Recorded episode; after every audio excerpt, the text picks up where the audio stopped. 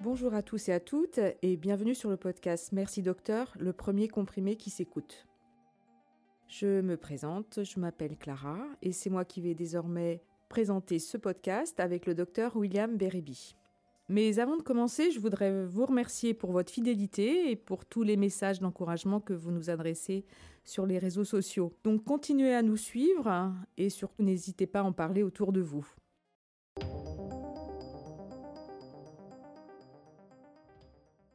Alors aujourd'hui, vous avez choisi de nous parler d'un sujet qui touche beaucoup de monde puisqu'il s'agit des brûlures d'estomac. Vous avez d'ailleurs supervisé euh, un article en tant qu'expert dans la revue Santé Magazine. Ma première question, c'est de savoir s'il y avait une différence entre le reflux et la digestion difficile. Alors non, c'est pas la même chose. Le reflux, ça va être la remontée de, de liquide ou d'aliments de l'estomac vers l'œsophage. Et la digestion difficile, ça peut être soit de la dyspepsie, c'est-à-dire que le patient il ressent une difficulté, une lourdeur, il est gêné après le repas, ou bien une gastroparésie. Donc la gastroparésie, c'est vraiment, là, il y a un trouble de la vidange gastrique qu'on peut vraiment objectiver par les examens. Donc globalement, les deux phénomènes se traduisent par une lenteur à la digestion et une pesanteur après les repas. Et c'est pas la même chose que le reflux gastro-œsophagien. Les problèmes de gastroparésie sont souvent euh, vus chez le patient diabétique, mais dans 30 à 40% des cas, il n'y a pas de cause et ce trouble de la vidange euh, n'a pas d'explication particulière. Des fois, ça peut être aussi des patients qui ont été opérés de l'estomac ou de l'œsophage et ça a modifié la motricité et du coup, ils ont ce trouble euh, digestif. Dans un épisode précédent, vous nous avez parlé du fonctionnement du tube digestif. Est-ce que vous pouvez nous rappeler comment ça marche l'estomac? Alors l'estomac, c'est une cuve de stockage. Son rôle principal, ça va être de prédigérer les aliments, puisque comme vous le savez, l'estomac fabrique de l'acide chlorhydrique, et cet acide donc va permettre de réduire le diamètre des aliments pour qu'ils soient ensuite absorbés à l'intestin grêle. Voilà la fonction principale de l'estomac. Pouvez-vous nous expliquer à quoi correspondent les brûlures que l'on ressent? Ce que le patient décrit comme des brûlures d'estomac, ça peut être plusieurs choses. Ça peut être tout d'abord une gastrite une gastrite qui peut être liée à la prise d'anti-inflammatoires type ibuprofène que les patients ou patientes prennent pour des grecs douloureuses, pour une migraine ou des douleurs dans le dos par exemple. Et ça peut être également lié, euh, cette gastrite, donc cette inflammation de la, muqueuse de l'estomac, euh, peut être euh, liée à une bactérie qu'on appelle Helicobacter pylori. Et puis, bien sûr, très souvent, ces brûlures gastriques sont liées à un reflux, gastro-œsophagien, c'est-à-dire à une remontée de l'acide qu'il y a dans l'estomac vers l'œsophage. Alors tout le monde parle de remontée d'acide. Est-ce que c'est la même chose que les régurgitations? Oui, alors remontée, c'est le terme public, on va dire. Régurgitation, c'est le terme technique, hein, scientifique. Donc régurgitation, euh, elles peuvent être acides, donc c'est l'acide qui va remonter de l'estomac vers l'œsophage, mais on peut avoir également des régurgitations alimentaires, et donc là c'est de la nourriture qui remonte. Les deux peuvent être associés ou survenir euh, séparément chez un patient donné. Donc là, j'ai bien compris que les régurgitations acides et les remontées, c'était la même chose. Mais est-ce qu'il y a d'autres symptômes euh, digestifs quand on a un reflux? Alors oui, euh, quand il y a du, reflux gastro-œsophagien, il peut y avoir également un problème de hoquet, c'est-à-dire que le patient il va bah, octer pendant plusieurs heures, voire des fois plus longtemps. Il peut y avoir aussi, alors, autre phénomène, quand euh, l'œsophage va s'inflammer, il peut se rétrécir et ça peut donner à ce moment-là une dysphagie, donc un blocage en fait, le patient va manger. Et là, il va décrire un phénomène de blocage, c'est-à-dire il va être gêné euh, au niveau euh, de l'aliment. L'aliment va s'arrêter sur son trajet, donc ça, ça va inquiéter et puis ça va le conduire bien sûr à consulter. Euh, et puis, euh, dernière chose, il y a un, signe très caractéristique, j'insiste là-dessus, qui s'appelle le pyrosis, qui est une douleur qui va démarrer euh, au niveau de l'estomac et ensuite remonter entre les deux omoplates. Et ça, c'est très caractéristique du reflux gastro-œsophagien. Et c'est un signe qu'il faut rechercher à l'interrogatoire. Le médecin doit vraiment poser cette question-là. Donc on a bien vu que ce pyrosis était vraiment très très caractéristique du reflux. Est-ce que vous pouvez nous expliquer pourquoi est-ce que certaines personnes ont ces remontées d'acide ou d'aliments? Les remontées euh, d'acidité, donc reflux gastro-œsophagien, sont liées très souvent à une hernie hiatale, c'est-à-dire qu'il va y avoir au niveau du clapet, il y a un espèce de clapet en fait entre l'œsophage et l'estomac qui, va, qui est censé normalement bloquer la, remontée acide. Des fois, ce clapet va pas bien marcher et il va y avoir une ascension euh, de l'estomac vers le thorax et ça va ouvrir la zone et du coup c'est ça qui va favoriser euh, le reflux. Et cette hernie hiatale, elle survient chez n'importe qui? Alors la hernie ça peut survenir chez n'importe qui dans l'absolu, mais il y a des terrains un petit peu, euh, on va dire, préférentiels. Euh, notamment l'obésité, le surpoids, puisque ça va exercer une pression excessive euh, au niveau du diaphragme et au niveau du thorax et de la zone donc de, qui est qu'on appelle le cardia, et c'est ça qui va favoriser aussi les remontées acides. Donc la, hernie hiatale, grande cause classique, mécanique, hein, on va dire, de reflux. Quand on a un reflux, on a toujours une hernie Non, pas toujours. Il peut y avoir simplement une, une béance cardiale, c'est-à-dire que euh, ce fameux clapet, hein, comme je vous disais, entre l'œsophage et l'estomac, peut être trop ouvert. C'est ce qu'on appelle également une malposition cardiotubérositaire. Et ça aussi, ça favorise euh, le reflux. Mais il faut savoir quand même que des fois, il n'y a aucune anomalie mécanique, ni ouverture, ni hernie et le patient a quand même du reflux. Ça, c'est tout à fait possible. Pouvez-vous préciser à nos auditeurs s'il y a des circonstances particulières qui déclenchent ce reflux? Euh, L'interrogatoire, c'est très important puisque dans 8 cas sur 10 environ, on va pouvoir poser le diagnostic. Alors, euh, les caractéristiques, c'est que ça survient en général après le repas. Mhm. Deuxièmement, euh, avec certains aliments type alcool, café, épices, graisse cuite, donc plat en sauce, etc. Ça peut survenir également si on se penche vers l'avant après le repas.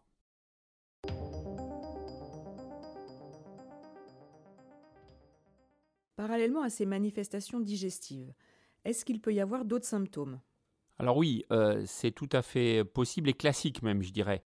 Alors il y a une grande caractéristique, c'est le problème pseudo-cardiaque, c'est-à-dire que le patient va avoir une douleur dans la poitrine, lié donc aux remontées acides, il hein, faut bien le comprendre, et il va ressentir euh, le besoin bah, évidemment d'aller aux urgences ou de voir son cardiologue très vite, mais surtout d'aller aux urgences, parce qu'il suspecte d'avoir un problème cardiaque. Donc il va avoir des examens, électrocardiogramme, prise de sang, voire coronarographie, et on va aboutir à la conclusion qu'il n'a pas de problème cardiaque. Et c'est là que va être évoquée euh, la possibilité d'un reflux gastro-œsophagien. Vous nous avez tout dit ou est-ce qu'il y a encore d'autres symptômes en cas de reflux? C'est très polymorphe le reflux, il hein, faut bien le comprendre. Donc euh, le patient va des fois se retrouver aux urgences ou chez le cardiologue. Des fois, il va aller voir l'ORL parce qu'il va avoir des symptômes ORL.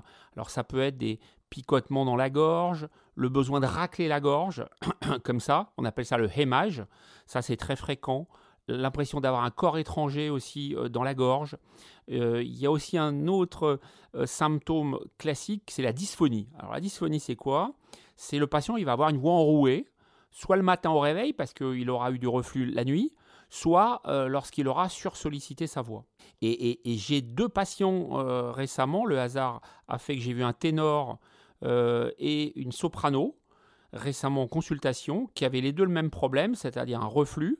Ce reflux venait évidemment irriter leur corde vocale et leur poser un grand problème pour travailler, hein. donc leur voix était, était de moins bonne qualité. Voilà, donc euh, les manifestations ORL, oui, euh, c'est tout à fait classique et fréquent. Il y a beaucoup de gens qui se plaignent de problèmes d'haleine. Est-ce que ça peut avoir un rapport avec le reflux? Oui, le fait d'avoir évidemment euh, des remontées d'acide ou de bile ou de nourriture, ça peut générer un problème d'haleine. Et en traitant le reflux, parfois, on arrive à améliorer ces problèmes d'haleine. J'espère qu'il n'y a pas d'autres symptômes possibles. Alors en fait, si, il peut y avoir encore d'autres symptômes c'est les rhinopharyngites à répétition. Donc le patient va consulter X fois son ORL et puis bon, de fil en aiguille, on va finir par arriver au diagnostic de reflux. Et puis les fausses angines. Alors les fausses angines, la caractéristique, c'est que le patient a comme une angine, c'est-à-dire une grande douleur euh, quand il avale, mais il n'a pas de fièvre. Alors euh, évidemment, il ne faut pas dans ce cas-là euh, donner d'antibiotiques. Une angine ou quelque chose qui ressemble à une angine sans fièvre, c'est pas une angine, c'est en général un reflux gastro-œsophagien. C'est impressionnant le nombre de manifestations extradigestives qu'il y a dans cette euh, pathologie. Il y en a d'autres encore qu'on peut rencontrer? Oui, il y a les problèmes bronchopulmonaires, c'est-à-dire que le patient peut avoir par exemple une toux qui va être euh, préférentiellement après le repas ou la nuit. Il peut y avoir également de l'asthme euh, qui va avoir comme caractéristique d'être la nuit lui aussi, et puis de résister au traitement classique. Donc là, on se dira, ah tiens, c'est bizarre, euh, ça peut être un reflux. Euh, s'il y a des bronchites ou des pneumonies, pneumopathies répétées, ça peut être également un signe de manifestation reflux gastro-œsophagien. Et puis enfin, il y a ce qu'on appelle les apnées obstructives, c'est-à-dire le patient va faire des épisodes d'apnée et ça peut être aussi en rapport avec ce, avec ce reflux. Donc le reflux, vous voyez qu'il est extrêmement polymorphe, il donne énormément de choses et c'est un, un diagnostic parfois piège. Est-ce que l'acide qui remonte dans la bouche peut également abîmer les dents? Alors oui, c'est connu maintenant d'une façon euh, tout à fait claire. Ça donne deux types de manifestations dentaires. Les problèmes de gencives, qu'on appelle parodontopathie, donc les dents qui se déchaussent. Et puis, plus récemment, il a été mis en évidence le fait que l'émail euh, s'abîmait euh, à cause de l'acide et vieillissait, se détériorait d'une façon anormalement rapide. Donc souvent les dentistes alertent les patients sur ce problème-là et nous les adressent pour faire le bilan de reflux.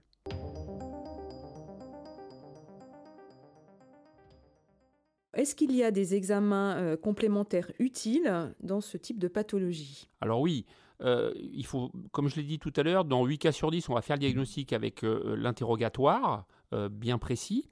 Mais parfois, on a besoin de confirmer le diagnostic. Et à ce moment-là, on va faire un examen qui s'appelle une endoscopie œsogastrodiodénale. Ça va consister à passer un, endoscope, donc un, tube avec une caméra au bout, qui va donc filmer l'œsophage et l'estomac. Et ça va donc permettre de voir s'il y a une hernie hiatale ou une béance cardiale, ça va permettre de voir s'il y a des petites lésions de l'œsophage, donc une inflammation ou bien des petites euh, ulcérations.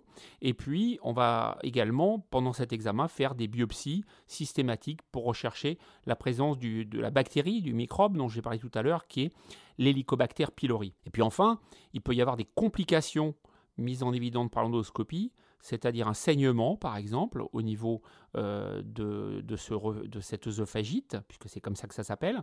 Et puis, des fois, il y a des complications un peu plus embêtantes qui peuvent également être vues euh, en endoscopie. C'est un examen euh, totalement indolore, l'anesthésie est courte, une quinzaine de minutes, et puis voilà, ça, ça, se passe d'une façon très simple. Lorsqu'on a un reflux, est-ce qu'on doit systématiquement faire une endoscopie? Alors non, on ne va pas la pratiquer systématiquement.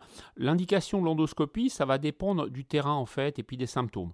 Alors si le sujet est jeune, qu'il ne fume pas, qu'il consomme pas d'alcool, qu'il n'a pas de signe d'alerte, à ce moment-là, on pourra faire un traitement d'épreuve euh, par euh, alginate ou euh, antisécrétoire.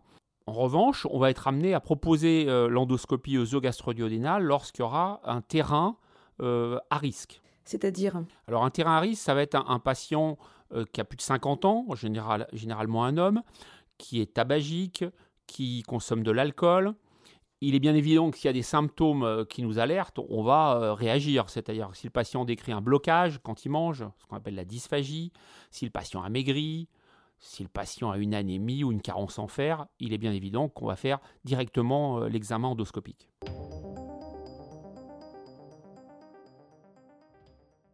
J'ai plusieurs amis euh, qui sont enceintes et qui m'ont dit souffrir de brûlures à l'estomac. Est-ce que vous pouvez nous expliquer pourquoi? C'est effectivement très fréquent. C'est-à-dire que pendant la grossesse, il va y avoir, euh, comme vous le savez, des modifications hormonales, notamment au troisième trimestre, de la progestérone qui va être fabriquée d'une façon très importante.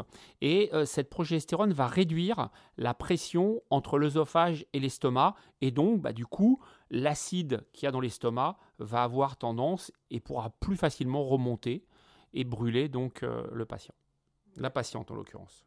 Est-ce que vous auriez des conseils simples à nous donner pour diminuer ce fameux reflux?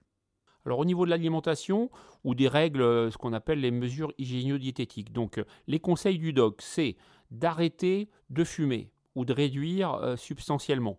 C'est d'éviter de consommer de l'alcool, du café, des graisses cuites et des plats épicés. C'est également éviter de s'allonger euh, ou de faire un exercice physique après le repas, parce que là, vous allez créer, il y avoir une surpression si vous faites un, effort, et du coup, cette surpression au niveau de l'abdomen va favoriser les remontées. Donc, à part ces conseils alimentaires, qu'est-ce que vous pouvez nous conseiller d'autre? Oui, il y a d'autres conseils qu'on peut donner, effectivement. Euh, par exemple, éviter de porter des vêtements trop serrés. euh, ceinture trop serrée, jeans serrés. Il faut éviter également de prendre des anti-inflammatoires, parce que les anti-inflammatoires, c'est irritant pour l'œsophage et l'estomac, donc il ne faut pas en prendre quand on souffre de reflux. Et puis il y a une autre petite technique qui est de surélever la tête du lit. Alors, non pas de rajouter des coussins, parce que si vous rajoutez des coussins, ça va faire une coudure au niveau de l'abdomen et ça va au contraire favoriser le reflux. Il faut surélever la tête du lit de 15 cm en mettant un gros livre euh, sur la tête. Et donc, du coup, le lit va être incliné et ça peut aider les patients. Voilà, ça, c'est des mesures simples que le patient peut faire lui-même, euh, soit s'il est sûr d'avoir ça comme, euh, comme problème, soit sur les conseils, bien évidemment, de son médecin. Si en appliquant tous ces conseils, les symptômes persistent, qu'est-ce que vous nous conseillez de faire? Si les choses ne sont pas améliorées, on va regarder un petit peu la fréquence du reflux. Si le reflux est rare, c'est-à-dire euh, une fois par semaine euh, ou moins, on va euh, donner un alginate, c'est-à-dire un médicament qui est fait à partir d'algues brunes et qui va avoir un effet surnageant. Alors ça veut dire quoi? Ça veut dire que ce produit va se mettre à la surface du contenu de l'estomac et lorsque le contenu va vouloir remonter, donc en l'occurrence de l'acide, des aliments ou les deux, eh bien ça va bloquer, ça va faire comme un barrage et empêcher cette fameuse remontée. Et si le reflux est plus important, qu'est-ce qu'on fait? On va utiliser donc dans ce cas-là des médicaments antisécrétoires qui vont neutraliser euh, l'acidité, donc modifier le pH de l'estomac, et donc du coup il n'y aura plus de remontée acide. On utilise généralement des inhibiteurs de la pompe à protons qu'on appelle IPP à demi-dose au départ, le matin, une demi-heure à une heure avant le petit déjeuner. On va faire un traitement d'épreuve pendant 4 à 8 semaines, et puis logiquement, ça devrait céder. Si ça ne cède pas, ou si euh, dès que le patient arrête ce médicament, les symptômes récidivent, à ce moment-là, il faudra envisager de faire donc l'endoscopie euh, gastrique.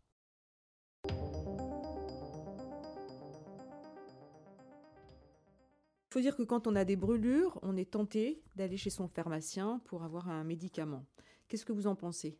Alors, l'automédication, euh, dans ce cadre-là, pourquoi pas? Mais il faut qu'elle soit courte, c'est-à-dire euh, un mois maximum.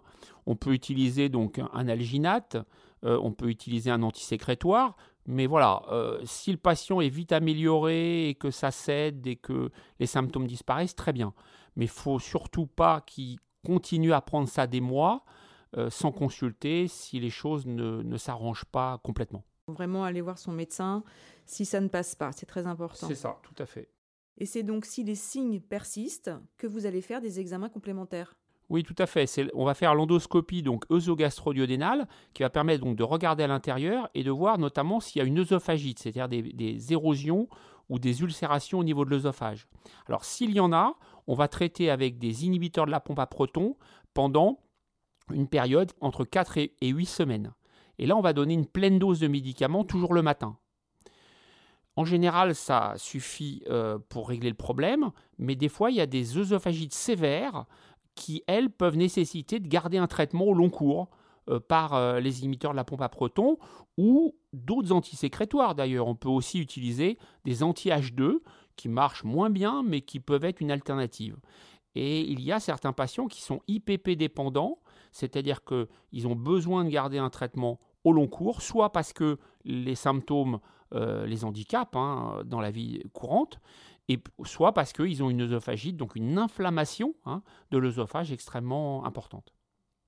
Si un patient a des signes de reflux mais ne se soigne pas, on peut avoir des complications? La question c'est est-ce que finalement le reflux peut se compliquer? Alors oui, ça peut se compliquer il peut y avoir euh, plusieurs complications. La première, ça peut être un saignement, c'est-à-dire une petite euh, hémorragie au niveau des ulcères de l'œsophage. Il peut y avoir également un rétrécissement, c'est-à-dire à force d'être inflammé, l'œsophage va avoir tendance à se rétrécir, et à ce moment-là, ça va générer une sténose, qu'on appelle une sténose, et donc ça va se traduire pour le patient par des blocages. Et puis, il y a une autre complication qui s'appelle l'endobrachiosophage, peu importe le, terme, mais dans ce cas de figure-là, je le précise quand même, il peut y avoir un cancer qui se développe. Donc c'est rare, c'est même très rare, mais c'est quand même une possibilité qu'il faut connaître. Et c'est pour ça qu'il ne faut pas jouer avec le reflux. Je dis jouer entre guillemets, parce que voilà, si on s'automédique des mois et des mois, il peut se développer à bas bruit des lésions qui pourrait avoir euh, à long terme hein, une conséquence fâcheuse. Donc je dis bien à long terme, on, parle en termes d'années, hein, mais ça existe et il faut le savoir. Est-ce qu'on ne peut pas tout simplement, pour régler ce problème, se faire opérer de sa hernie hiatale alors oui, la chirurgie existe, ça s'appelle une intervention anti-reflux, c'est-à-dire qu'on va prendre la partie haute de l'estomac et on va venir s'enrouler euh, au niveau de, la jonction entre l'œsophage et l'estomac, qu'on appelle le cardia. Ça va faire comme un, col roulé, donc euh, une valve anti-reflux, et ça peut être une, solution. Alors, on, l'utilise surtout chez les patients qui ne veulent pas prendre de traitement à vie parce que ça leur casse les pieds, parce qu'ils n'y arrivent pas, ou parce qu'ils ont un métier qui fait que c'est difficile. Euh, par exemple, moi j'ai eu un commandant de bord, il m'a dit voilà, moi je suis toujours en décalage horaire, je peux pas savoir le matin, la nuit, euh, voilà, ça change tout le temps, donc c'est pas c'est pas gérable. Et puis dans les avions, il y a une surpression qui fait que on n'est pas à un bar exactement, et donc euh, c'est une maladie professionnelle d'ailleurs le reflux chez les personnels de bord. Voilà, c'est en gros les indications de la chirurgie dans, dans la hernie et, et dans le reflux gastro-œsophagien.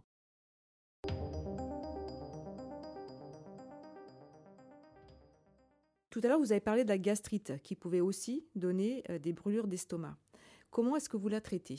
Dans la majorité des cas, on va être dans une situation de reflux gastro-œsophagien lorsque le patient a des brûlures gastriques, dites gastriques, mais des fois ça peut être une gastrite, donc liée à la prise d'anti-inflammatoires ou liée à la présence de cette fameuse bactérie, l'Helicobacter pylori.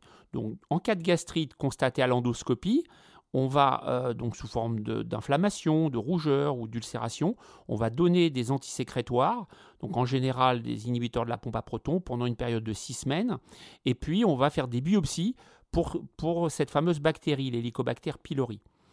Si on la trouve, on va la traiter avec des antibiotiques. Et qu'est-ce qu'on utilise comme antibiotique? Alors, il y a plusieurs protocoles qui existent, qui évoluent d'ailleurs sans cesse. Hein. Euh, lorsqu'on le peut, l'idéal c'est de faire euh, les biopsies donc de l'estomac et de mettre en culture parce que là du coup on va avoir exactement, on va connaître exactement quels sont les antibiotiques qui sont actifs, efficaces sur cette bactérie et là du coup on va obtenir un taux d'éradication, euh, donc d'élimination de cette bactérie de, pratiquement 100%. C'est pareil pour l'ulcère d'ailleurs, hein. l'ulcère qui soit dans l'estomac ou dans le duodénum, on va traiter avec des antisécrétoires, mais systématiquement traiter la bactérie si on la retrouve. Merci pour toutes ces explications, docteur Bérébi. Nous allons maintenant passer à la question de notre auditeur.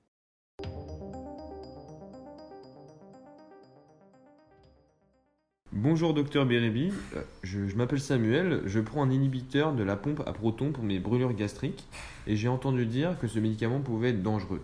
J'aimerais savoir si c'était vrai. Merci. Bonjour Samuel, euh, merci pour votre question. Alors, les inhibiteurs de la pompe à protons, c'est vrai qu'il y a un peu plus d'effets indésirables que ce qu'on pensait initialement. Euh, pour autant, il ne faut pas les diaboliser parce que ce sont des médicaments qu'on manie depuis plus de 20 ans.